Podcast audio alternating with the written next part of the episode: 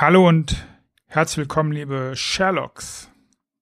Willkommen bei Irgendwas mit Business und Büchern, dem Podcast für Unternehmer und andere Verrückte.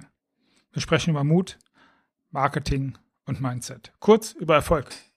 Und natürlich über Bücher als dem nachweislich besten Marketinginstrument für Unternehmer im deutschsprachigen Raum.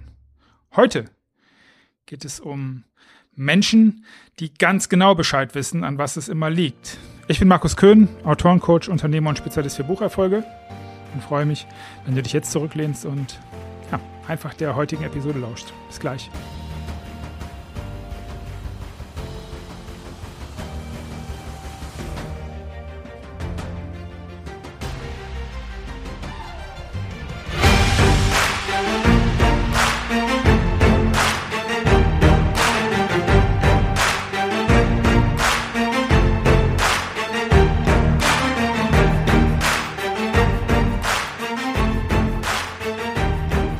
Hi. Heute melde ich mich mal wieder zu einer etwas kürzeren Episode, zu einer Episode, die ich wieder mal so eine Dampfablass-Episode nenne. Und vielleicht hat sie auch ein bisschen was an Ablassmöglichkeit für dich, mal so zu machen. Ich habe jetzt ins Mikrofon geatmet, das war ich.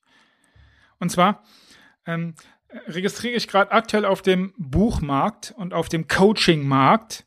Und ähm, es gibt ja auch immer mehr Buchcoaches, die ähm, naja. Die äh, sie sind jetzt immer noch Buchmentoren, Buchexperten, Expertenmacher, Expertenspezialisten und Spezialisten-Experten, Suchmacher, Mentoren. Und was mich daran so annervt und ankackt, ist nicht, dass, dass es die gibt. Weil für mich ist halt wichtig, wie meine Kunden die Menschen, mit denen ich arbeiten darf, performen und was die für Ergebnisse haben. Und da kannst du mich jederzeit fragen, gehst du einfach auf mein LinkedIn-Profil oder auf die Homepage und da siehst du, was die Menschen über mich sagen. Das ist es nicht. Und ja, na klar triggert mich, dass die, dass die anderen immer alle erzählen, ja, das ist alles so leicht und du musst nur, keine Ahnung, drei Stunden irgendeine Frage beantworten, dann musst du nur zwei Stunden irgendwas tun und schon wird das alles funktionieren. Ein Scheiß wird funktionieren, nichts davon wird funktionieren. Was mich im Moment wirklich aufregt, ist, dass dass offensichtlich in diesem Bereich, und das ist jetzt ein bisschen ab von Büchern, das, das, das sieht man jetzt gerade im Bereich Buch, ist dir mal aufgefallen, dass jetzt gerade aktuell, wir sind im Jahr 2021 im September, dass alle Cover irgendwie gleich aussehen, dass dass die Titel alle eine gleiche, einer gleichen Richtung folgen. Und das hat natürlich damit zu tun, dass es im Moment einige einige positive Ausreizer, Ausreizer, Ausreißer in der Buchszene gibt. Und jetzt denken alle, dass mit diesem Cover und diesem Titel und am besten auch mit dieser Typo und dieser Farbigkeit dahinter, dass damit jetzt unglaublich viel Geld verdient werden kann. Ganz automatisch natürlich. Und das stimmt halt nicht. Und ich verrate dir jetzt das, das Geheimnis, das gut gelüftete Geheimnis, was wirklich dahinter steckt. Die meisten Käufer haben Brot gegessen. Ja. Das wäre eine genauso sinnlose Konklusion wie die Typo macht's oder die Farbe. Das ist einfach Schwachsinn. Das stimmt nicht. Und nur weil zwei Autoren, die eine Menge Zeit, Geld, Wissen, Vor Vorkenntnisse, Lernen in, ihr, in, ihre, in ihre Bücher reingepackt haben, mit einer Menge Herzblut da drin und einer wirklich harten Arbeit, die jetzt tatsächlich zufällig, das ist ein Zufall, das ist eine Zufallskorrelation, ähnlich aussehen, glaubt jetzt jeder, das ist der heiße Scheiß und ich muss nichts mehr anderes tun. Jeder weiß immer über alles Bescheid und dann werden so Sachen gerne rausgenommen als die heilig machende, als die glücklich machende, als die leichte Möglichkeit, sofort äh, Unmengen von Geld zu verdienen und zu machen. Und natürlich Reputation und ähm, Interviews und äh, Vortragsanfragen und all sowas. Und was man dann gerne vergisst, ist, das Quali ist die Qualität des Buches im Auge zu halten, die prozessuale Betrachtung des Buches im Auge zu haben.